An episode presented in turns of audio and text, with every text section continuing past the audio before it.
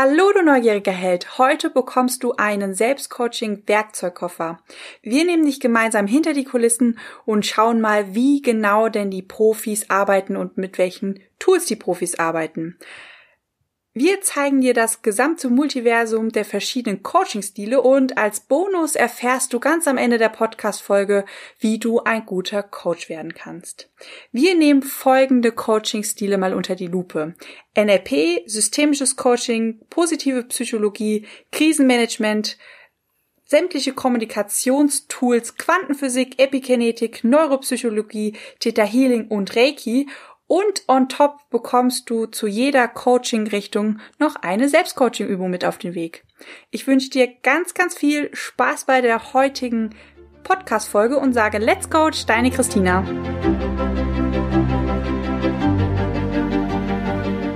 Bist du neugierig, wissensdurstig und sprichst über vor Begeisterung? Hast du tausend Träume für dein Leben und weißt gar nicht, wo du zuerst anfangen sollst? Wohnen mehrere Seelen in dir, die alle unterschiedliches wollen? Und hast du manchmal das Gefühl, dass etwas von dir erwartet wird, das du einfach nicht erfüllen kannst? Möchtest du endlich herausfinden, was du wirklich vom Leben willst? Dann werde jetzt zu deinem eigenen Helden und erschaffe dir eine Welt, in der du Freiheit im Herzen trägst, aus deinen Träumen ein Business machst und Stück für Stück zu dir selbst findest. Viel Spaß mit deinem Multihelden Radio, der Nummer 1 für alle hochsensiblen Scanner Abenteurer und alle, die Lust haben zu wachsen. So, ihr Lieben, dann lasst uns doch mal mit der Kommunikationsrichtung starten. Ich bin hier auch und heute auch nicht alleine, denn ich habe meine Kollegin, die Christina Sperling, neben mir auf der Couch sitzen. Halli, Hallöchen. Ganz liebe Grüße noch aus Schottland, denn wir sitzen immer noch im Schottland in unserem wundervollen kleinen Cottage. Und die Christina und ich, wir erzählen dir jetzt am Anfang mal was über die verschiedenen Kommunikationsstile. Welche Grundlagen beziehungsweise welche Richtungen fallen denn mit in dieses Genre Kommunikation? Ja, also ganz vorne mit dabei haben wir hier die GFK, also die gewaltfreie Kommunikation oder wie man sie heutzutage auch nennt, die wertschätzende Kommunikation. Hier geht's eben tatsächlich um solche Themen wie, wie kann ich die Sachebene und die Personenebene trennen? Wie kann ich meine Wahrnehmung viel konkreter ausdrücken, anstatt direkt in eine Interpretation zu gehen? Wie kann ich zum Beispiel konstruktiv Feedback geben und mich dabei wirklich auf eine Wirkung von einer Handlung beziehen, um eben auch zu verhindern, dass dann die Kommunikation unbewusst ähm, ja sich alle Ebenen miteinander vermischen. Mhm. Super spannend, vor allem für uns Sensibelchen ist das ja immer ganz, ganz praktisch, dass man mal wertschätzend ausdrücken kann, was eigentlich in unserem Innenleben so vonstatten geht, ohne das Gefühl haben zu müssen, wenn ich das jetzt sage, kriege ich gleich einen mit der Bratpfanne. Absolut.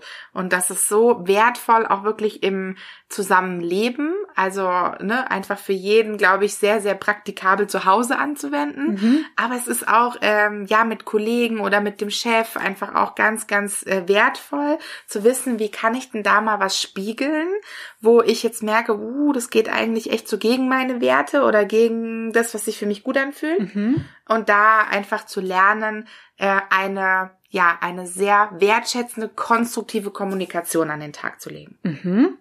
Und wie spielt da die Neuropsychologie und die Epigenetik mit rein?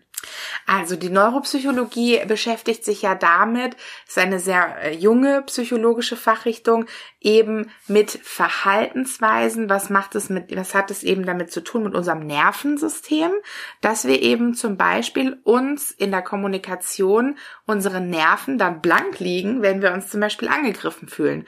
Und dann geht da mit uns einfach auch was durch, wo wir eben auch lernen können zu sagen, warte mal, was reagiert denn da jetzt?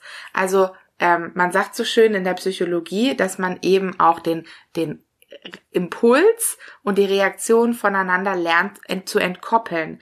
Mhm. Und das ist aber ja eigentlich, und das weiß die Neuropsychologie heute, gekoppelt, dass eben aber da ein Raum dazwischen passiert, dass ich dann einfach merke, ah, der, die Person hat mich jetzt nicht angegriffen, die Person hat jetzt in dem Sinne kommuniziert und ist direkt in eine Interpretation gegangen. Mm. Und dann eben auch nicht nur konstruktiv Feedback ne, zu geben, sondern auch annehmen zu können, das ist auch unglaublich wertvoll, eben Reiz und Reaktion voneinander loslösen zu können. Mhm. Ja. Spannend. Epigenetik wiederum, da geht's ja eher um das Thema, wie viel steckt in unseren Genen. Also heutzutage wissen wir ja, sieben Generationen zurück stecken in unserer DNA. Und genau das hat die Epigenetik in den letzten Jahren erforscht.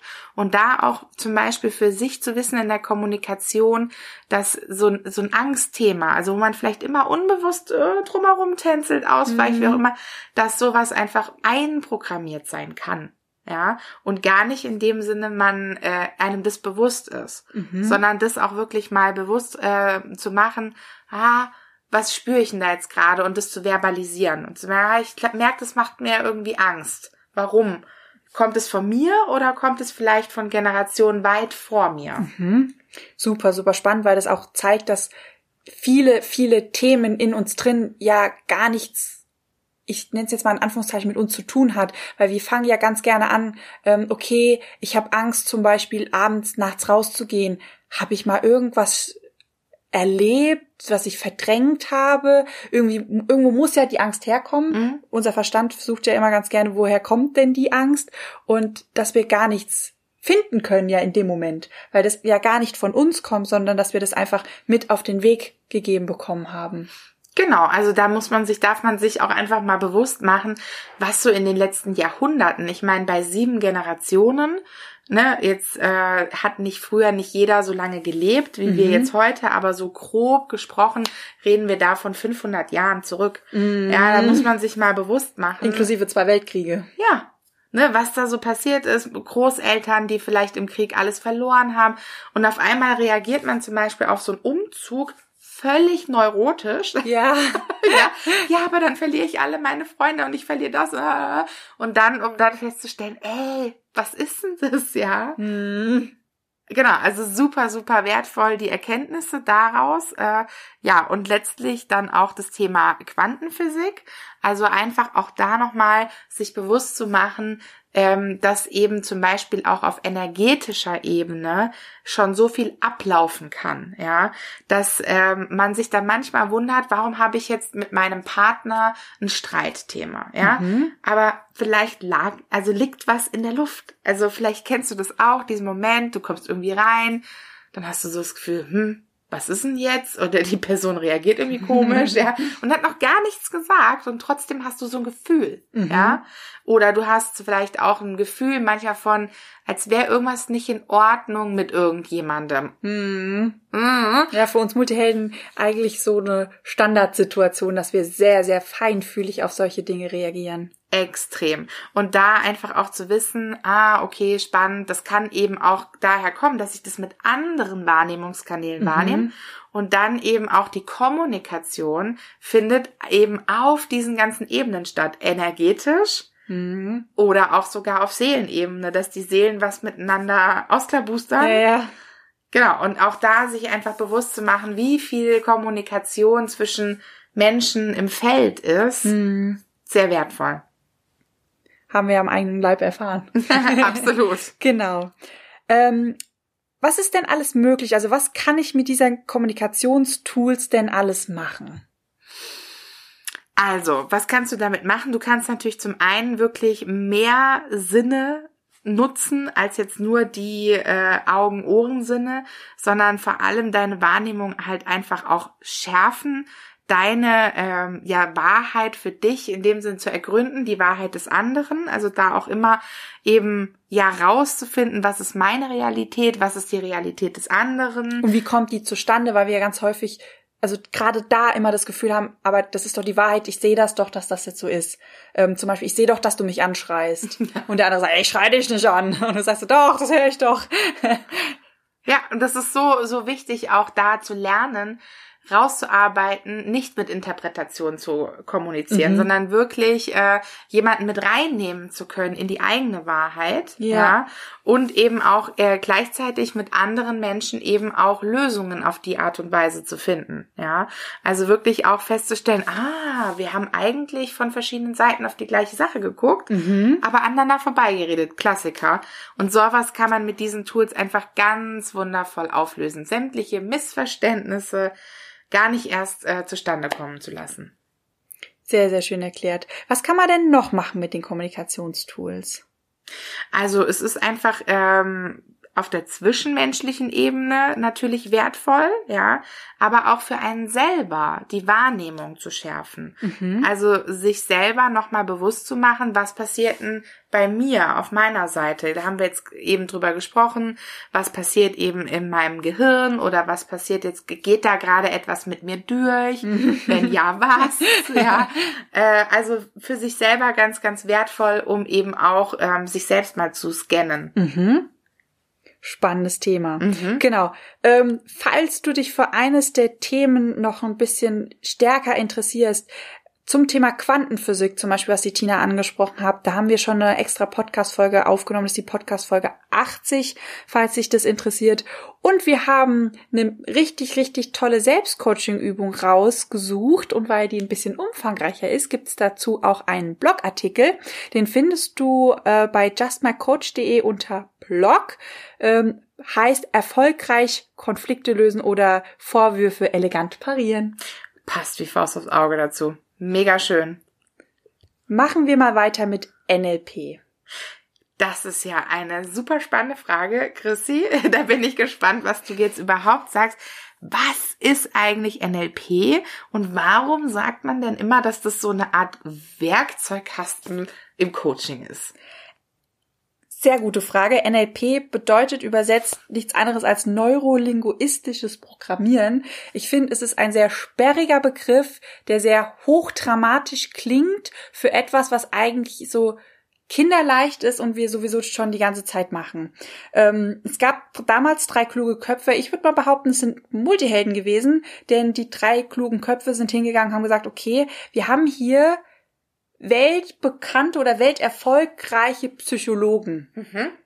Was macht die so erfolgreich und warum sind die so viel erfolgreicher als alle anderen Psychologen? Mhm. Und die sind hingegangen und haben nichts anderes gemacht, als diese Psychologen bei der Arbeit beobachtet und analysiert. Wie machen die das denn? Mhm. Zum Beispiel der gute Draht zum Klienten oder zum Coachie. Wie entsteht er denn? Was machen die denn? Und dann haben sie nach Gemeinsamkeiten geguckt. Okay, ah, der benutzt folgende Technik obwohl er ja gar nicht weiß, dass es eine Technik ist. Aber der macht es genauso. Ah, guck mal, der macht es so ähnlich. Da gibt's also Überschneidungen. Und aus diesen ganzen Verhaltensbeobachtungen raus haben diese drei sehr klugen Menschen Strategien entwickelt. Mhm. Sprich, etwas, was wir sowieso schon die ganze Zeit machen. Du, ich, jeder, der gerade zuhört. Und sie haben nur rausgearbeitet, wie es jemand sehr, sehr gut macht Mhm. Und haben daraus ganz, ganz viele Tools entwickelt. Also quasi aus allen Coaching-Methoden und Psycho aus, äh, aus der Psychologie, alle Methoden haben sie analysiert und wirklich da die besten Übungen und Tools zusammengefasst. Und deshalb reden auch ganz, ganz viele Hm. bei oder von NLP immer von diesem Werkzeugkasten, weil es einfach ein riesen, riesengroßer ähm, ja, Werkzeugkasten ist. So, ein An so eine Sammlung sozusagen. Genau, eine Sammlung an ganz, ganz vielen Werkzeugen. Und ähm, als Coach kann man damit das Verhalten eines anderen langfristig und effektiv verändern, zum Beispiel einen Glaubenssatz lösen. Wir können aber auch NLP-Techniken nutzen für Selbstcoaching-Übungen, dass wir selber unser Verhalten ähm, ja langfristig und nachhaltig verändern. Du hast vorhin gesagt am Anfang, also es ist etwas, NLP ist ein sperriger Begriff, aber Mhm. es ist etwas, was eigentlich jeder von uns tut. Was genau meintest du damit? Im Sinne von, äh, dass wir uns permanent selber programmieren? Also ähm, eine Selbstcoaching-Übung ist eigentlich ein super, super Beispiel. Im NLP redet man, wenn man einen guten Draht zu jemand anderem hat, von einem Rapport. Und was einen guten Coach ausmacht, ist, dass er sehr, sehr schnell einen guten Rapport hat zu einer anderen Person. Und ähm, diesen drei Personen ist aufgefallen, dass die Psychologen, die so gut gearbeitet haben, in Sekundenschnelle einen guten Rapport aufgebaut haben zu ihren Klienten. Und wie haben sie das geschafft? Indem sie bemerkt haben, dass die Körpersprache ähnlich war zu dem, zu dem Klienten, dass die Gestik, die Mimik, die Tonalität super, super ähnlich war wie der Klient, der davor saß. Und daraus haben sie eine Technik entwickelt. Ähm, einfach dieses Bewusstmachung. Also wir spiegeln sowieso immer unseren Gegenüber und wenn wir jemanden sehr mögen, dann passen wir unser Verhalten automatisch an. Das sprich, wenn ich mit einem Klienten arbeite und ich möchte, dass ähm, er das Gefühl hat, ich hole ihn in seiner Welt ab, dann fange ich nicht an, mit meinen Worten zu sprechen und in meiner Wahrheit und auf meiner Landkarte und in meiner Welt, sondern ich gehe sozusagen in die Welt des Klienten rein. Ich benutze seine Worte, die er ja besser versteht. Mhm. Ich benutze seine Art und Weise der Kommunikation und seine die, die Körpersprache. Wenn jetzt zum Beispiel neben mir neben mir jemand sitzt und weint und ich als Coach neben dran stehe und ähm, so eine gute Laune ähm, Gestik mache, dann kann ich dem Klienten nicht so gut helfen, als wenn ich mich neben ihm setze, auch die Schulter mal hängen lasse und selber das Gefühl bekomme, okay, so fühlt sich gerade der Klient, mhm. so fühlt sich gerade mein Gegenüber und mich da reinfühle und dann fange ich ja auch automatisch anders zu sprechen an. Und wenn jemand weint und ich neben dran setze, ja, und wir gucken jetzt mal, wie du aus dieser negativen Situation wieder rauskommst, dann kann er das nicht so annehmen. annehmen, wie wenn ich mich neben dran setze, und da hilft mir auch sehr stark der Körper, einfach in diese Haltung reinzugehen, mal reinzufühlen und ihr merkt, also ich verändere ja gerade die Stimmung, weil ich sitze hier gerade und mache das auch gerade mit. Ähm, man, man redet automatisch anders und in dem Moment bin ich in der Welt des Klienten und dadurch kann ich ihn aber auch wieder rausführen. Okay, und wenn ich jetzt kein Coach bin und gerade zuhöre, wie bringt mich das, also was, für was kann ich das einsetzen? Zum Beispiel ähm, auf der Arbeit mit Kollegen mhm. oder ähm, wenn man einen Beruf hat, wo man mit sehr, sehr vielen Menschen arbeitet, zum Beispiel im Kundenservice, aber auch mit meinen Kindern. Bestes Beispiel, wenn das Kind nebendran sitzt und weint. Ja, nicht sagen, komm, komm, komm, hier, wird schon, wird schon ähm, Indianer kennt doch keinen Schmerz, sondern sich einfach mal, wenn das Kind auf den Boden setzt, nebendran zu setzen. Ich betrete deine Welt gerade. Du sitzt auf dem Boden und weinst. Ich setz mich neben dich auf den Boden und lass vielleicht auch mal die Schultern hängen und fühl mich rein. Okay, so fühlt man sich schon ein bisschen kacke. Und aber auch durch die Körpersprache kann man ihn dann dadurch wieder rausholen. Also immer erstmal den Klienten oder den anderen Menschen dort abholen, wo er sich befindet mhm. und dann gemeinsam wieder rauszuführen. Mhm. Weil setz dich, also setz dich mal wirklich neben, neben jemand hin, der weint. Und okay, wir machen mal ein anderes Beispiel. Oder wenn jemand sitzt und anfängt zu schreien, dann nützt es nichts, wenn du reingehst und mit ganz langsamer und sanfter Stimme anfängst zu reden, der kriegt die Krise. Weil die, dieser Abstand ist auch zu groß. Du holst ihn ja nicht in seiner Welt an, ab. Aber wenn er sehr laut und temperamentvoll redet, dann geh auch mal laut und temperamentvoll um, um ihn dort abzuholen, hat er eine große Gestik und eine große Mimik, dann passt das auch mal an und fühl dich mal rein. Und in dem Moment, wo du ihn abgeholt hast, wo du dich in seine Welt begeben hast, kannst du ihn auch wieder runterholen. Weil wenn du einmal richtig laut warst, oder also jetzt nicht einmal laut schreien und dann leise werden, sondern das ist ein schleichender Prozess. Aber wenn du dann peu à peu leiser wirst, wirst du merken, dass der andere die Chance hat, dir zu folgen. Mhm. Und äh, so kann man NLP wirklich wunderbar nutzen, auch in dem Selbstcoaching-Bereich. Mhm. Sehr, sehr schön. Genau. Sehr cool. Also zusammengefasst, NLP nutzt auch in den gesamten Werkzeugtools immer den Zusammenhang zwischen der Sprache und dem Nervensystem. Und was bei NLP super, super schade ist, NLP hat einen, irgendwann einen schlechten Ruf bekommen, ähm, weil irgendwann, das ist mit allen Dingen, die super, super gut und super effizient und effektiv funktionieren. Ähm, ihr könnt euch das vorstellen wie ein, wie ein Messer. Mit einem Messer kann man wunder, wundervolle Dinge kochen. Es kann aber auch jemand herkommen und sagen, oh, ich kann aber auch das Messer mal in deinen Bauch anstecken. Ist auch, also es funktioniert ja, es ist scharf. Und ähm, das ist leider mit NLP passiert, dass da äh, ein paar Leute Schabernack mitgetrieben haben, sehr, sehr stark im Verkauf angewendet und ähm, auch nicht ganz so menschenfreundlich angewendet worden. Ähm, in Filmen sieht man ganz häufig, weil der Begriff ist halt super sperrig, neurolinguistisches Programmieren. Also gerade in Hollywood-Filmen, ähm, ich überlege gerade, wie der Film hieß. Wie hieß denn der Film? Uns fällt der Name des Films leider gerade nicht ein. Da gab es eine Szene, wo ähm, ein sehr, sehr gut ausgebildeter junger Agent erzählt hat, dass er jemand anderen dazu bringen kann, Dinge zu tun, die er gar nicht möchte, weil er ja die Form des neurolinguistischen Programmierens verwendet. Kompletter Bullshit. Wenn jemand was nicht möchte, dann kann ich da reden, wie ich will. Dann funktioniert das nicht. Aber dadurch wird es halt sehr häufig in sehr schlechtes Licht gerückt, ähnlich wie Hypnose. Da kennt man ja auch tausend Filme, wo mit Hypnose Schabernack getrieben wird, wo ich mir immer denke, ich kann Hypnose, aber sorry, aber ich kann keinem Einfluss sein, dass er eine Bank ausraubt. Hätte man schon gemerkt. Hätte ich schon ein bisschen mehr Kohle auf dem Konto. ja, es ist halt einfach, äh, ne, Leute unterstellen, dass es manipulativ ist. Mhm. Ähm, aber gut, da sind wir bei dem Messerbeispiel schon ganz gut unterwegs, ne? Genau, genau. Ja, okay. Ähm, und was kann man mit NLP dann alles konkret machen? Also ich könnte jetzt hier, glaube ich, eine Stunde erzählen. Ein ähm, bisschen zusammengefasst, man kann Mikro- und Makrostrategien des Gehirns auslesen, also so, sogenannte Gehirnfrequenzen oder Gehirncodes. Und die kann man ähm, wenn der Klient das möchte oder wenn man selber das möchte. Ähm, man kann das nämlich auch mit sich selber machen. Ähm, hm?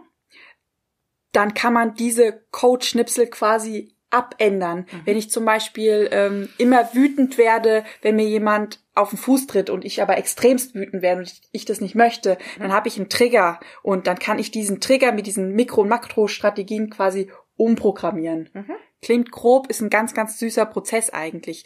Und man kann Glaubenssätze, Blockaden, Ängste lösen, ähm, sehr, sehr nachhaltig und sehr, sehr effizient. Man kann die Körpersprache des Gegenübers äh, leichter lesen ähm, und auch verstehen, wie es dem anderen halt einfach gerade geht. Man kann eigentlich das komplette Weltbild des anderen viel, viel besser verstehen und dadurch kommen halt sehr, sehr viele Kommunikationsmiss Missverständnisse überhaupt erst gar nicht zustande. Ähm, Thema Abgrenzung ist ja hier sehr groß im Podcast für uns Multihelden auch immer wichtig.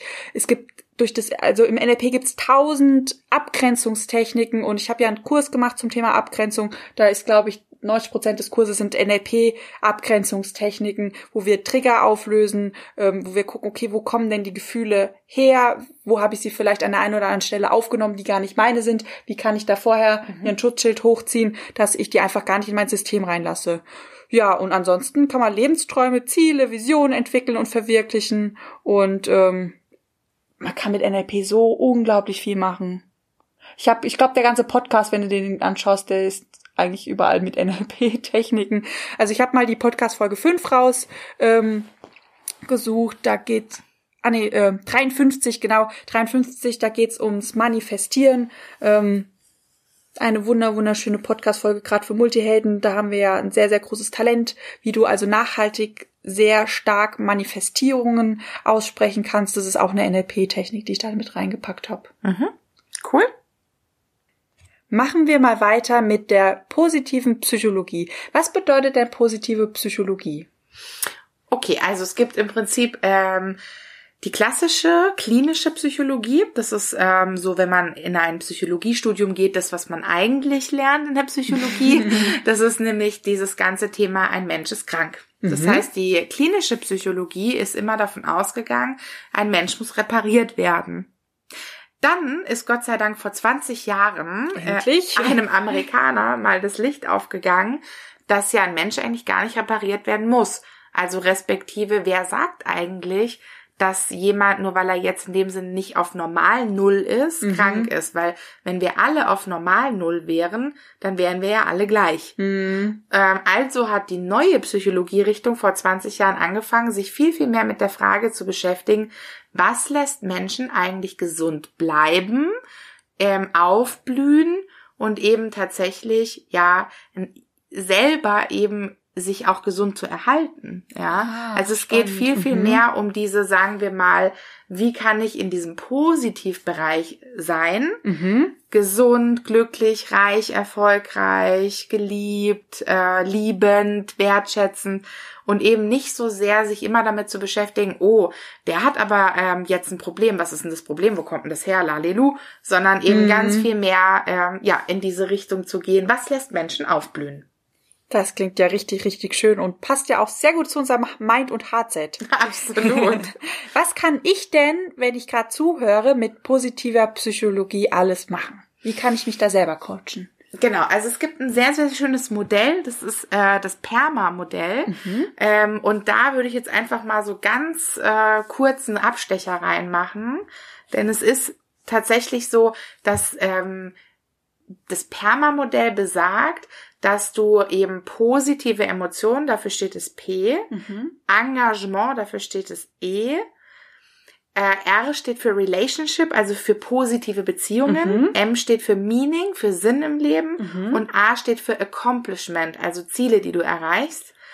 Dass du praktisch das eben wie eine Art Geheimformel, oder sie ist ja nicht geheim, wie eine Formel, ja, für eben Positives in deinem Leben, also für Gesundheit, wie ich es gesagt habe, für Aufblühen brauchst, um eben tatsächlich dich nicht immer zu fragen, ja, was stimmt eigentlich nicht mit mir und ich bin nicht wie die anderen, sondern dich viel, viel, viel mehr dahin zu wenden, zu sagen, okay, was gibt mir Sinn? Was will ich erreichen? Also was sind meine Ziele?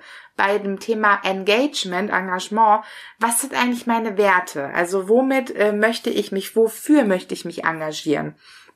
Beziehungen, wen habe ich um mich rum? Sind es positive Menschen? Ist es aufbauend und selbst wenn ich vielleicht auch auf Leute treffe, die immer negativ sind, gehe ich da mit rein hm. oder entscheide ich mich aktiv davon Abstand zu nehmen und sagen, nee, lästern und so weiter ist nicht, Freunde. Du musst es ja nicht verurteilen, aber du kannst dich davon distanzieren, hm. ja?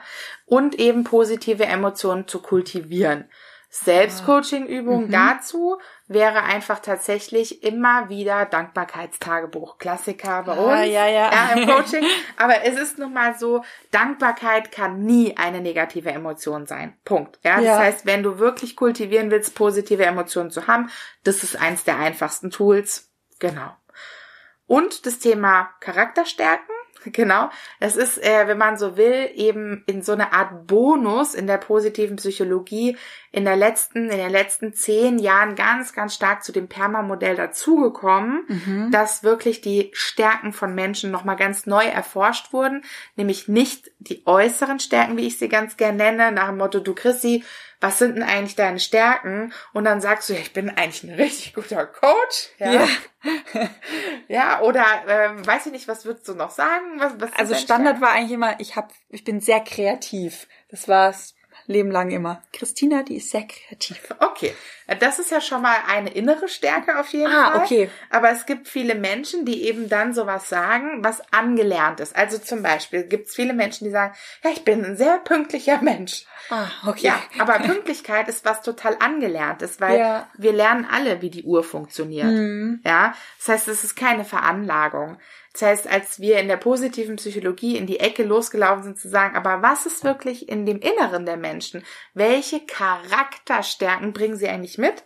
Da wurde in den letzten zehn Jahren an der Universität in Zürich äh, auch an einem Test geforscht und entwickelt, der äh, ist kostenfrei. Mhm. Damit kann man seine eigenen Charakterstärken mal auf den Grund gehen und eben tatsächlich auch für sich rausfinden, genau, was kommt eigentlich aus dem Inneren. Super, super spannend. Ja. Und ich weiß ja schon, zu dem Thema Charakterstärken gibt's einen ganz, ganz geilen Test. Den verlinken wir in den Show Notes. Den kannst du mal machen, da kannst du mal herausfinden und schön testen, ähm, welche Charakterstärken denn deine Stärken sind. Unbedingt. Super wertvoll. Kann ich nur empfehlen. Genau. Mach ich mit allen meinen Coaches. ja, ja. Falls du also gerade zuhörst und den Charakterstärken-Test auf jeden Fall machst und deine tiefere Analyse ähm, haben möchtest, dann einfach nochmal kurz melden. Mhm. Genau. So, gehen wir mal weiter in auch einen sehr, sehr großen Coaching-Stil. Oder eine Coaching-Richtung. genau. Genau, das systemische Coaching. Also, meine Liebe, dann wäre jetzt die allererste Frage systemisches Coaching schon oft gehört. Aber was bedeutet eigentlich System in dem Fall? Also, warum? Also mit System ist gemeint, dass wir ja nicht alleine auf der Welt sind, sondern dass wir mit anderen Menschen zusammen sind und wenn ich mich verändere, dann verändert sich etwas in meinem System automatisch. Ich habe das mir früher immer so vorgestellt, dass wir alle durch unsichtbare Fäden miteinander verbunden sind. Mhm. Und wenn ich jetzt mich zum Beispiel bewege und alle, die an diesem Netz dranhängen an mir mit diesen unsichtbaren Fäden, die bewegen sich automatisch mit. Also wenn ich zu meinem Freund, ich sage mal Kerl, zu meinem Kerl, ähm, morgens sage, ich habe ich hab schlechte Laune, ich gehe jetzt, ich habe keine Lust heute, irgendeinen Ausflug zu unternehmen, ähm, ich will jetzt was alleine machen, dann passiert ja auch in seinem Leben ganz, ganz viel. Mhm. Automatisch, weil er ja in meinem System dranhängt. Mhm. Ähm, gleichzeitig haben wir Systeme nicht nur außen, mhm. sondern auch in uns drinne, wie zum Beispiel das innere Team, wo wir ja schon ganz viel drüber gelernt haben. Ähm, auch in unserem inneren Team haben wir ein System und agieren systemisch. Dass die eine Seite, typisches Beispiel, die Sensibelchen-Seite will nach links, die Multiheld, also der Scanner-Seite will nach rechts und der Multiheld in der Mitte sagt, hallo, oh bitte aufpassen. Ähm, was auch in den systemischen Reihen spielt, ist ja die, also wir haben ja ein Lower Self und ein Higher Self und da sind wir quasi nicht nur in der Breite wie im inneren Team in dem System, sondern auch nach oben und nach unten. So habe ich mir das immer gemerkt. Super, also kann ich total mitgehen mit dem Bild, macht für mich voll Sinn. Und ähm, wie also sagen wir, okay, ich verstehe, ich bin Teil eines Systems, in mir ist mhm. sogar ein System, ja. ja. Äh, was sind denn noch, noch andere Beispiele für Systeme? Also du hast jetzt Partnerschaft gebracht. Mhm. Was sind noch Systeme, in denen man sich so befindet? Familiensystem, Freundessystem, Arbeitssystem, Kollegensystem. Wenn ich in einem Verein bin, dann bin ich da ja auch in einem System drinne. Mhm. Wenn ich einen Hund habe, dann sind wir auch eine Art von System. Mhm. Und die Gesellschaft? Also Deutschland an sich. Okay. Die Deutschen sind auch ein System. Mhm. Wir haben Europa als System, wir haben die EU als System. Also man kann das immer größer aufbauen mhm. quasi. Okay. Spannend. Und was kann ich dann lernen? Also, weißt du, was ich meine? Jetzt hast du ja vorhin das Beispiel gebracht mit, ja, dann habe ich schlechte Laune und dann hat im Zweifelsfall der andere Partner im System auch schlechte Laune. Ähm, ja, was, was ist denn da so gibt's denn da für, für Auswirkungen? Also man kann auch bei dem systemischen Coaching ganz, ganz tolle Tools anwenden, unter anderem dieses Aufstellungs, mm. die Aufstellungsarbeit, Aufstellungstools, wie wir das ja schon mit dem inneren Team ganz, ganz häufig ähm, hier geübt haben. Man kann aber auch ähm, nicht nur das innere Team aufstellen, man kann auch das äußere Team aufstellen. Mhm. Ob das jetzt der Partner ist oder äh, die Familie oder das Higher Self, das Lower Self. Man kann mit der Aufstellungsarbeit Beziehungsmuster aufdecken ah. und merken, ah, okay, deshalb ist das so, wie es ist. Deshalb habe ich vielleicht Stress in meiner Familie. Deshalb kann meine Tante mich nicht leiden. Und ähm, mit solchen Techniken kannst du solche Blockaden oder so Beziehungsmuster ganz, ganz schnell sehr positiv verändern. Du kannst auch ähm, mit Hilfe von der Disney-Strategie, da stellst du mehrere verschiedene Typen auf, mhm. kannst du zum Beispiel mit einer, mit ganz viel Fantasie viel mehr Klarheit in gewisse Themen bringen, weil du einfach sagst, okay, es gibt verschiedene Typen, die übernehmen eine Rolle, mhm, wie zum mhm. Beispiel der, der Fantasievolle, der Träumer, der Realist, der Kritiker und wie sieht der denn ähm, mein neues Jobangebot? Mhm. Und schon hast du ähm, diese Frage, soll ich das Jobangebot annehmen oder nicht annehmen, von drei verschiedenen Seiten total gut beleuchtet mhm. und kannst viel besser eine Entscheidung treffen. Also genau. sowas auch wie so eine Art äh, Perspektivwechsel. Genau, genau. Da geht's ganz, ganz häufig auch um Perspektivwechsel und auch die andere Perspektive komplett zu verstehen mhm, okay. und sich da mal reinzufühlen. Genau. Was ich vorhin schon erwähnt habe mit dem Lower Self und dem Higher Self und wir haben ja oft einmal diesen Mindfuck in uns drin, der ganz laut wird. Und mit der Aufstellungsarbeit kannst du zum Beispiel auch diesen Mindfuck endlich abbestellen, dass es, dass es ähm, ja bisschen leiser ist in unserem Kopf. Schön. Mhm. Genau. Was auch geht mit dem systemischen Coaching, ähm, ich liebe diesen Satz, es ist nie zu spät für eine glückliche Kindheit, ähm, denn mit dem systemischen Coaching können wir das Zeitgefüge verändern. Also wenn wir zum Beispiel etwas in der Kindheit erlebt haben, das jetzt nicht so positiv war, was uns immer noch belastet, wo wir vielleicht nachts immer noch mal wach liegen und drüber nachdenken oder immer noch grollig sind, dann können wir das mit Hilfe von systemischem Coaching ähm, positiv verändern. Mhm. Und ähm, es ist super, super, super wirkungsvoll. Deshalb habe ich auch sehr, sehr viele systemische Coaching-Methoden ähm, schon im Podcast verwendet. Unter anderem die ganzen Podcast-Folgen Blog zum Thema inneres Team. Das habe ich ja ganz, ganz ausführlich gemacht, weil ich das so unglaublich wichtig finde. Aber auch die Podcast-Folge 5 zum Thema sechs Säulen des Glücks ist komplett auf systemischem Coaching aufgebaut. Und ähm, die Podcast-Folge von der Birte, einer Multiheldin, ist die 89, die Podcast-Folge, da hat sie ähm, nochmal sehr detailliert gesprochen, ähm, wie sich ihre inneren Systeme komplett verändert haben und damit natürlich auch die äußere Wahrnehmung, ihr Gefühl und State Management komplett sich gewandelt hat. Spannend. Also ich, ich finde es ganz, ganz spannend, nochmal diese Metaebene zu sehen, nicht nur aus äh, ich und jetzt meinen Freund oder meinen Chef, mhm. sondern dass wenn in meinem inneren System etwas sich verändert, sich im Außen etwas verändert, weil das ist wieder die tolle Verknüpfung eigentlich zur Quantenphysik. Ja. Ne, dass ja physikalisch nachgewiesen ist, dass im Außen nur sein kann, was im Innen ist. Mhm. Und wenn ich innerlich ein inneres Team umstelle, mhm. zum Beispiel den Kritiker mal leiser mache, auf einmal zeigt sich im Außen auch weniger Kritik. Ja, ja. Oh Wunder. sehr, sehr, sehr spannend. Und gibt's eine Selbstcoaching-Übung aus dem Bereich, die du empfehlen würdest? Also ich arbeite ja super gern mit diesen sechs Säulen des Glücks immer wieder und mit dem inneren Team. Es gibt aber noch ganz, ganz viele andere Selbstcoaching-Übungen, unter anderem eine, die du mir beigebracht hast, die ich mega finde. Und deshalb würde ich gerade mal den Ball zurückspielen und dich drum bitten. Hat die, die mit den Blättern? Ja, die mit den Blättern. Ja, also genau. Es gibt eine, die ich persönlich immer aus meinem Coaching äh, anwende. Und zwar, wenn, nehmen wir mal an, wir stehen vor einer Entscheidung Mhm. Wissen nicht genau, für was soll ich mich jetzt entscheiden, ja. Sagen wir mal, ich habe drei verschiedene Optionen und ich bin dann immer so ein bisschen hin und her gerissen und mein Verstand weiß halt einfach nicht weiter. Dann mache ich so eine kleine Selbstcoaching-Aufstellung, indem ich drei äh, Blätter nehme, schreibe äh, ja Option A, Option B, Option C da drauf, mhm. tu die mischen, so dass mhm. ich nicht mehr weiß, was was ist, leg die auf den Boden und dann stelle ich mich wirklich drauf. Also auf das eine Blatt füll mal rein, guck auch mal, wo stehe ich denn hier, ja, dann stelle ich mich aufs andere Blatt, dann stelle ich mich aufs dritte Blatt und einfach wirklich nach diesem Gefühl zu sagen, ja, ich glaube, hier habe ich mich am wohlsten gefühlt, von der Perspektive, mhm. vom Gefühl und dann das Blatt umzudrehen und zu gucken, okay, was ist das für eine Option, ja? Das nennt man dann eine verdeckte Aufstellung.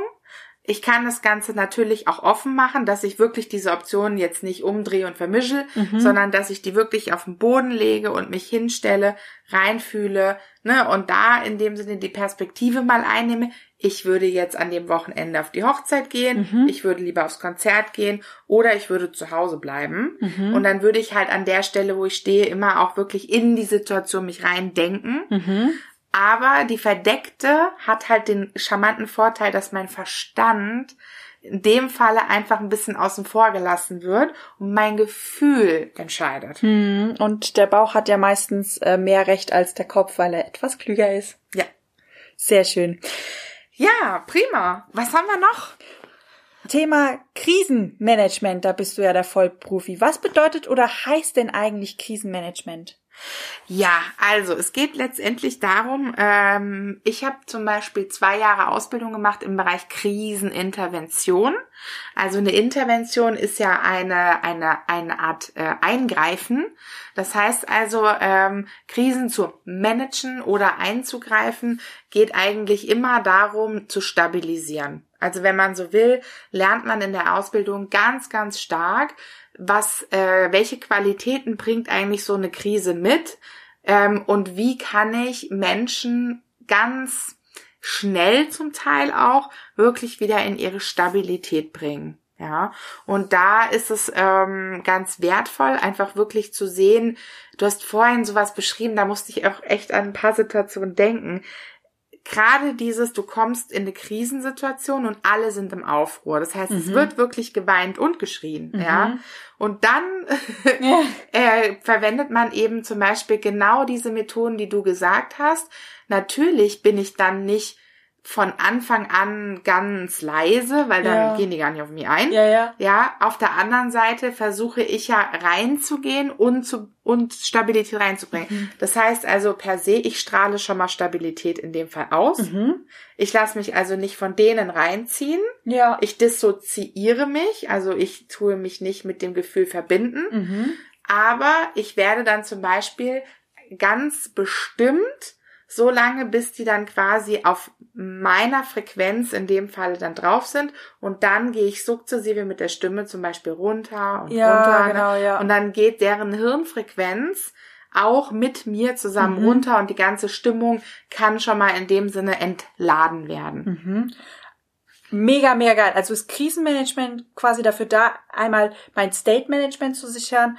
Quasi, ich bleibe bei mir, ich gehe nicht in dein Gefühl Ja. rein oder ich gehe nicht in das Gefühl der Situation rein, die gerade panisch ist Ja. oder ähm, äh, negativ oder wütend oder Ja. traurig. Und auf der anderen Seite auch einfach Techniken, wie ich mit schwierigen Situationen ähm, umgehen kann und sie halt mit Leichtigkeit auch einfach manage. Genau, und das ist also, ich habe äh, zwei ganz konkrete Situationen, die ich euch jetzt auch mit an die Hand geben kann. Das eine ist, ähm, ja, gerade jetzt heute aus dem Coaching, das, äh, der Unterschied zwischen Mitleid und Mhm. Mitgefühl, Mhm. den äh, lernst du äh, im, im Bereich Krisenmanagement ganz doll. Mitleid heißt ja wirklich wortwörtlich, ich gehe mit ins Leid. Ja. Stellt euch dazu mal vor eine Grube und da sitzt eben die Person drin. Und wenn ihr jetzt mit reinspringt, dann sind alle in der Grube. Da kommt keiner mehr raus. Kommt keiner mehr raus, wundervoll. Äh, versus mit Gefühl, oh, ich sehe, du bist in der Grube, ich bleibe aber hier oben, weil hier oben kann ich eine Leiter holen gehen, ich kann jemand Seil anderen holen. gehen, ja. Das heißt also da, das ist so, so eine ganz klassische Situation, äh, jemand ist irgendwie ganz schwer erkrankt oder gerade ist jemand, äh, ein Freund verstorben oder so. Es ist ne, einfach in dem Mitfühlen zu sein, aber nicht ins Leid mitzugehen. Mhm. Und das andere, was mir auch wirklich sehr geholfen hat, ist die, die Vorstellung, die mir einer meiner Mentoren aus der Krisenintervention mitgegeben hat, dann wirklich zu merken, also Schuld ist zum Beispiel eins der schwerwiegendsten Gefühle. Mhm. Und es ist ganz schwer, auch bei Scham, zum Beispiel sich dem auch selber dann zu erziehen, Ja. wenn du damit in Berührung kommst. Mhm. Aber er hat mir dann beigebracht, stell dir mal vor, ähm, die Personen sozusagen bringen alle diese negativen Gefühle wie Scham oder Schuld oder Traurigkeit mit. Und da ist ein riesengroßes Becken in der Mitte. Und dein Job ist es im Prinzip nur im Krisenmanagement, dass diese Gefühle alle in dieses Becken kommen, Mhm. aber du selber bist nicht in diesem Becken drin, weil du schwimmst nicht in diesen negativen Emotionen, sondern dein Job ist eigentlich, dass da alles gesammelt wird und dann den Stöpsel zu ziehen. Weil sobald Ah, es ja. aus den Leuten raus ist, die Scham Mhm. oder die Schuld, ja, steckt sie nicht mehr in ihnen drin. Mega geil. Also jetzt die Frage der Frage, Selbstcoaching-Übung bitte? Genau, also die Selbstcoaching-Übung ist tatsächlich, äh, also man könnte jetzt auch in Abgrenzungstechniken reingehen, weil die sind auch ganz, ganz, ganz wertvoll. Mhm. Ja, meins zu mir, deins zu dir, gebe Genau. ich euch damit auf den Weg. Hat mir unwahrscheinlich geholfen. Ihr stellt euch also auch wirklich vor, ihr seht die Schuld, ihr seht die Scham, ihr seht den Ärger oder was es auch immer ist, dass die Person in so eine Art Krise gerade stürzt. Und wirklich, ihr sagt euch das innerlich, meins zu mir, deins zu dir. Stellt euch auch vor, dass diese Gefühle maximal in dieses Becken reingehen, was zwischen euch Mhm. bis sich befindet. Und stellt euch vor, dass ihr dann im Prinzip, wenn das Becken voll ist, wirklich diesen Stöpsel dann auch zieht und sagt, Und das geht jetzt weg. es geht jetzt weg. Oh, mega geile Übung. Falls du mehr zum Thema Krisenmanagement und Abgrenzung erfahren möchtest, da kannst du dir die Podcast-Folge 44 anhören und die Folge 25. So, jetzt haben wir noch Theta Healing und Reiki. Meine Liebe. Was ist denn, nee, wa, was müssen wir eigentlich gar nicht mehr klären, was Theta Healing und Reiki ist. Deshalb, da habe ich schon zwei Podcast-Folgen drüber gemacht. Einmal die Podcast-Folge 81 und die Podcast-Folge 73. Ich gehe da nämlich mal von aus, dass äh, der Zuhörer gerade weiß, was Theta Healing und Reiki ist. Wenn du magst, kannst du das aber nochmal so in zwei, drei Sätzen umreißen und dann natürlich auch ähm, erzählen, was man damit machen kann. Ähm, genau, sonst, ich glaube, sonst brauchen wir noch drei Podcast-Folgen extra, um da jetzt tiefer einzusteigen. Ja, pass auf, ich mache einen Satz, ja. Okay. Also, es ist beides Energiearbeit. Mhm. Reiki, die traditionelle Herangehensweise und Theta, die moderne. Wunder, wunderschön. Zusammengefasst. Besser kann ich es gar nicht sagen. Genau.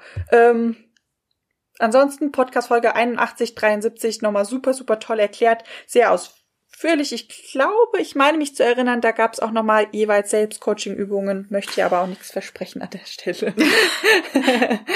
Ja, es ist schwieriger. Also vielleicht noch eine, einen Zusatz dazu. Und zwar, in der Energiearbeit, äh, ich habe mir jetzt gerade vorgestellt, was denkt sich jetzt eigentlich der Gegenüber, wenn er jetzt diese Folgen noch nicht gehört hat, mhm. denkt sich, aha, Energiearbeit. Ich habe mir gerade gedacht, vielleicht kann ich noch eine Sache ja, dazu adden.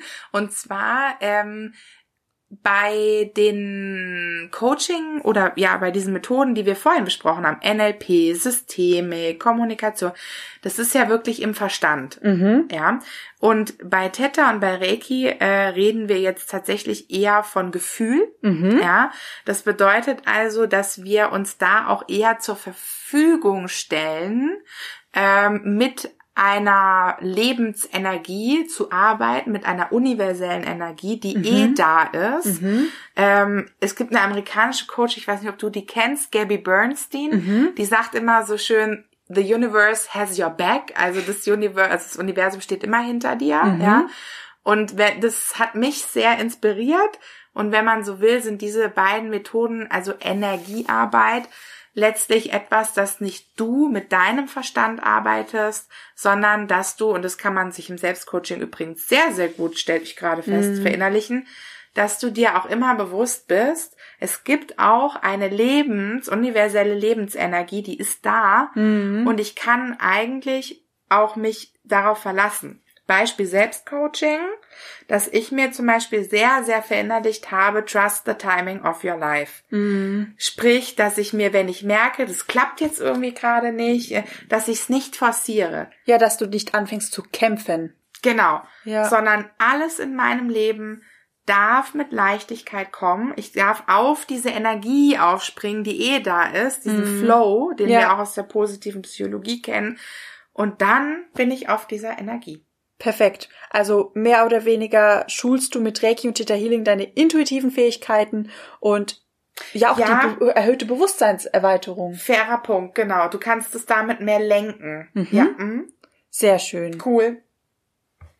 Tja, und dann haben wir jetzt ja am Ende noch mal so ein bisschen die ganze, also wir sind jetzt einmal so da durchgegangen, ne? und jetzt stellt sich natürlich auch so ein bisschen die Frage, man kann das für sich selber, Selbstcoaching, mhm. nutzen. Man kann aber damit ja theoretisch auch ganz viel im Umfeld ähm, tun. Also gerade wenn ich jetzt vielleicht so jemand bin, zu dem immer tausend Leute kommen, ja. so der Vertrauenslehrer auf der Arbeit oder bei den Freunden. Ja, wie geht es, äh, wie, was kann man noch so damit anstellen? Ja, genau. Also du hast es ja eigentlich schon erwähnt, du kannst auf der einen Seite Selbstcoaching-Übungen ähm, mit dir selber dich selber quasi coachen auf der einen Seite. Du kannst aber diese ganzen Tools auch im Außen nutzen, um anderen Menschen zu helfen. Also wenn du sowieso jemand bist, der gerne anderen Menschen hilft, der super, super viel Spaß daran, an, daran hat, andere Menschen zu unterstützen, ähm, wenn du es liebst, andere zu motivieren und wie du das schon gesagt hast, wenn du eh schon der Berater von deinem gesamten Freundespreis bist, dann ähm, wäre vielleicht auch äh, Coach, so wie ich's bin, so wie du es bist. Vielleicht wäre Coach der perfekte Beruf für dich. Ähm, ich hatte da mal eine Podcast-Folge drüber gemacht, die Folge 72, warum ja, Coaching oder der Coach der perfekte Beruf auch für Multihelden ist, warum der so gut für uns geeignet ist und warum so viele Multihelden auch Coaches sind. Ähm, genau. Okay, also es ist eigentlich Selbsthilfe und eben auch Unterstützung anderer. Genau. Selbsthilfe und Hilfe zur Selbsthilfe. Ah, ja klar. Dann bist du nämlich einmal beim Selbstcoaching bei dir und beim Coaching dann wieder beim anderen. Klar, macht Sinn. Genau, genau. Ja, eine lange Podcast-Folge. Absolut. Sehr viele Selbstcoaching-Übungen, sehr viele Inhalte, sehr viel Neues. Und zum krönenden Abschluss haben wir noch einen kleinen Bonus versprochen denn die Christina und ich, wir haben eine großartige Neuigkeit.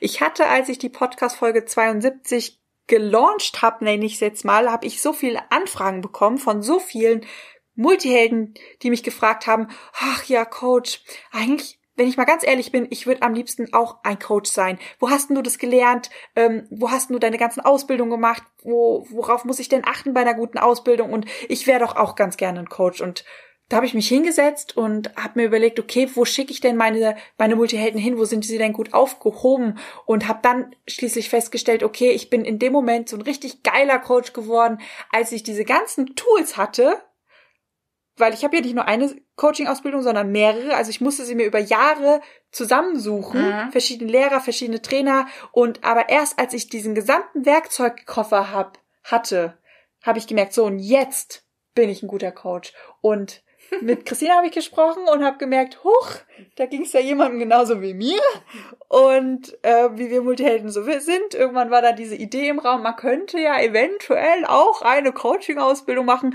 wo man einfach mal alles gleich beibringt, weil warum soll jetzt jemand anderes auch zu tausend Lehrern wandern? Und warum gibt's eigentlich keine Coaching-Ausbildung für Multihelden? Warum gibt's keine Coaching-Ausbildung, die ähm, Körper, Geist und Seele beinhaltet? Warum gibt's keine Coaching über äh, Ausbildung auch, die mal einen Überblick über die ganzen Coaching-Richtungen ähm, einfach verschafft? Warum muss man sich denn am Anfang, bevor man überhaupt weiß, was die verschiedenen Richtungen sind, schon für eine Richtung entscheiden? Und ähm, mhm. ja, deshalb haben wir uns die letzten paar Tage, man kann es eigentlich nicht sagen, in einem Raum zusammen eingesperrt, bis tief in die Nacht, an Konzepten gefeilt, an Strategien gefeilt und haben eine Coaching-Ausbildung ins Leben gerufen, die genau diese ganzen Parts einfach mit abdeckt, ähm, die euch einen kompletten Überblick verschafft, aber auch so ein bisschen moderner aufgebaut ist, weil was ich auch immer gemerkt habe, was, was Christine auch immer gemerkt hat, ist, ähm, wir lernen, wie man ein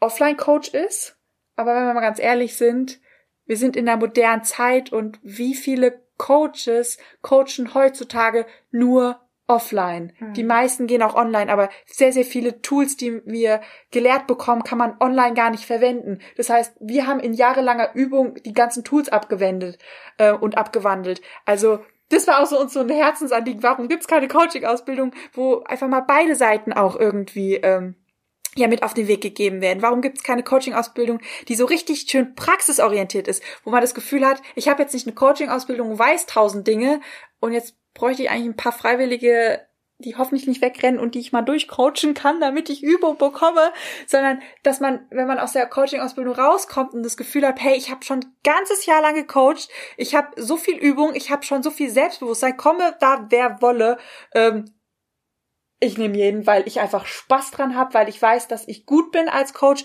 und ich weiß, dass egal was kommt, dass ich das auch richtig, richtig gut wuppen kann. Ja, und genau wie du eben gesagt hast, finde ich das ganz Besondere und auch sehr Wichtige an unserer Ausbildung, dass wir einfach einen, einen unwahrscheinlichen Schwerpunkt auf das Thema äh, Coaching-Ausbildung sollte Coaching mhm. äh, im Schwerpunkt haben. Also sprich, ähm, natürlich ist es sehr, sehr wertvoll, wenn ihr jetzt über gewaltfreie Kommunikation was lest oder ob ihr jetzt in dem Sinne NLP-Methodiken äh, so ein bisschen auch den Hintergrund, warum funktioniert denn zum Beispiel so eine verdeckte Aufstellung, wie ich es jetzt vorhin erklärt habe, ja, super interessant, aber ganz wichtig ist, dass ihr euch auch zutraut, wirklich zu sagen, okay, ich, ich schnall jetzt nicht ab, wenn ich mit jemandem in dem Sinne die Zeit in, in seine Kindheit zurückgehe, ja, in Anführungszeichen, mhm. ne, und da wirklich was verändere. Also, sondern dass ihr wirklich merkt, okay, das funktioniert, ich kann es in einem Rahmen mit Mentoren ausprobieren. Ich bin in einer kleinen Gruppe, wo ich wirklich ganz, ganz viel Praxis und Anwendung habe. Das heißt, wir haben uns in der Ausbildung ähm, ja wirklich auch zwischen den Modulen äh, wird gecoacht, an den Ausbildungswochenenden wird gecoacht. Also es ist halt einfach Let's Coach, nur ja. halt als Ausbildung, ne? genau, super schön zusammengefasst. Und was wir danach noch hinten dran gepackt haben, ist, weil ähm, ihr wisst ja, ich bin nicht nur Coach, sondern auch Business Mentor. Äh, ich finde es immer so schade, wenn jemand einen Lebenstraum hat, dann hat er gelernt, wie er diesen, ähm, wie er zum Beispiel Coach sein kann. Aber wie werde ich denn jetzt erfolgreicher Coach? Wie, wie, wie baue ich mir denn ein eigenes Business auf, dass ich davon leben kann? Und deshalb haben wir noch einen Business-Part mit reingepackt, dass man weiß, wie man wie man Blogbeiträge schreibt, dass man weiß, wie man eine Podcast-Folge aufnimmt, dass man weiß, wie man Meditationen selber erfindet und aufnimmt und übt und ähm, was du schon gesagt hast, Coaching, Coaching, Coaching, Training, aber die auch die eigene Positionierung. Genau, die eigene Positionierung, ein Business-Profil, wen möchte ich coachen, welche Themen möchte ich coachen, ähm, wie positioniere ich mich am Markt, was macht mich denn eigentlich besonders als Coach, wie kriege ich quasi das Ganze auch erfolgreich auf die Schiene. Und jetzt muss man mal eins dazu sagen, ihr Lieben, das ist jetzt krasse Ehrlichkeit, aber ich bin mittlerweile einfach immer ehrlich. Hau raus. Okay. Also ich habe über die letzten drei, vier Jahre, und da ist jetzt das Psychologiestudium nicht mit eingerechnet, ne? Sondern nur meine Freiberuflichkeitszeit, krass viele Kurse gemacht, ja, angefangen bei äh, Business äh, Mentoring, also wie baue ich ein Online-Coaching-Business auf, wie finde ich meine Zielgruppe, wie wie kommuniziere ich, wie schreibe ich, ich habe einen ganzen Online-Kurs gemacht zum Thema ähm, ja sozusagen Copywriting, mhm. ja. ja, und wenn ich mir überlege, weißt du was, dass das jetzt jemand zusammenstellt in einer Ausbildung, das ist irre. Also wenn ich das, nee, ohne Scheiß, wenn ich das gehabt hätte vor drei Jahren, ja, ich hätte mir so viel Zeit, so viel Geld sparen können, ja. Das ist, äh, sorry, aber ich meine, natürlich stellen wir auch jetzt nur Sachen zusammen, wo wir sagen. Die sind mega. Ja klar, die hätte die ich gebraucht vor ja, drei Jahren. Ja, ja, genau. Ja. Hätte ich, hätte ich lieber früher gewusst, ich hätte mir zwei Jahre gespart. Ich meine, wir lieben ja Abkürzungen. Ja, genau. ja. Und jetzt, tada, wie heißt die Coaching-Ausbildung? Sie heißt hier, ich habe es aufgeschrieben. Soul Enlightening Coach und Multitransformations Facilitator. Tada! okay, und vielleicht noch mal für alle, ähm, was ist denn sozusagen Multitransformation? Facilitator und was ist Soul Enlightening Coach? Also ich glaube, da können wir noch mal so eine Minute kurz reinspüren. Sehr, sehr gerne. Okay. Also Soul Enlightening, wie sind wir da hingekommen? Ihr habt jetzt, äh, dadurch, dass wir euch durch die ganzen Themen geführt haben, oder du, dich jetzt an der Stelle, meine Liebe oder mein Lieber, ähm, ja, ein bisschen auch das Gefühl dafür bekommen, dass es uns ganz stark darum geht, Körper, Geist und Seele mitzunehmen und ähm, das Licht ins Dunkle zu bringen. Also ähm, ich will gar nicht jetzt so ähm, poetisch werden und sagen, wir bringen Licht in die Welt, sondern es ist auch wirklich zum Beispiel Klarheit, ja, ist äh, für mich auch etwas, wo ein Coach einfach wirklich Licht ins Dunkle bringt, ja. Und das ist so unwahrscheinlich wertvoll für Menschen, gerade auch diese positiven Aufwärtsspiralen, ja. Oh, auf einmal wird da, kommt da Licht rein, ja. Und das ist etwas, wo wir sagen, deswegen diese Formulierung Soul Enlightening Coach und auf der anderen Seite eben auch nochmal so die, diese Ebenen, also Multitransformation. Wir transformieren oder wir unterstützen Menschen in ihrer Transformation auf allen Ebenen. Ja? Äh, und deswegen auch Facilitator, weil wir sagen, wir sind Möglichmacher. Mhm. Ja, also äh, ein Coach ist ein Wort, was ja jetzt heute... Ein unterstützender Begleiter und der Facilitator ist wirklich auch der Möglichmacher. Ja, und nach der Ausbildung, die wir jetzt zusammengestellt haben, hast du oder kannst du einfach beides. Absolut. Genau. Super schön zusammengefasst. Ja, falls du gerade zuhörst und so mitgehört hast und dachtest, huch, das klingt ein bisschen interessant, könnte ich mir dezent vorstellen, dann melde dich doch am besten bei mir und ähm, dann kriegst du auch gerne nochmal nähere Infos dazu zugeschickt.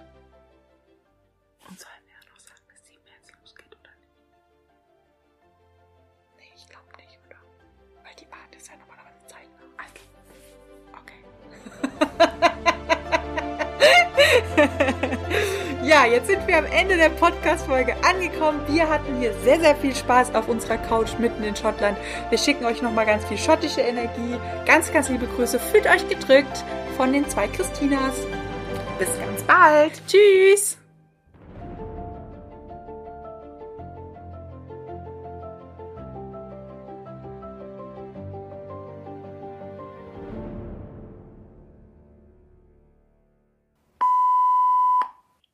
Wie hieß denn der Film? Der Julius weiß, wie der Film heißt. Jetzt kommt Musik. ich denke mal, der Julius hat voll Spaß, wenn ich, ich sitze da nämlich immer, und jetzt kommt Musik. Und er, ah ja, okay. Spulen wir mal vor. Mit den Anzug, Anzugmenschen. Man in Black? Nee, der neuere.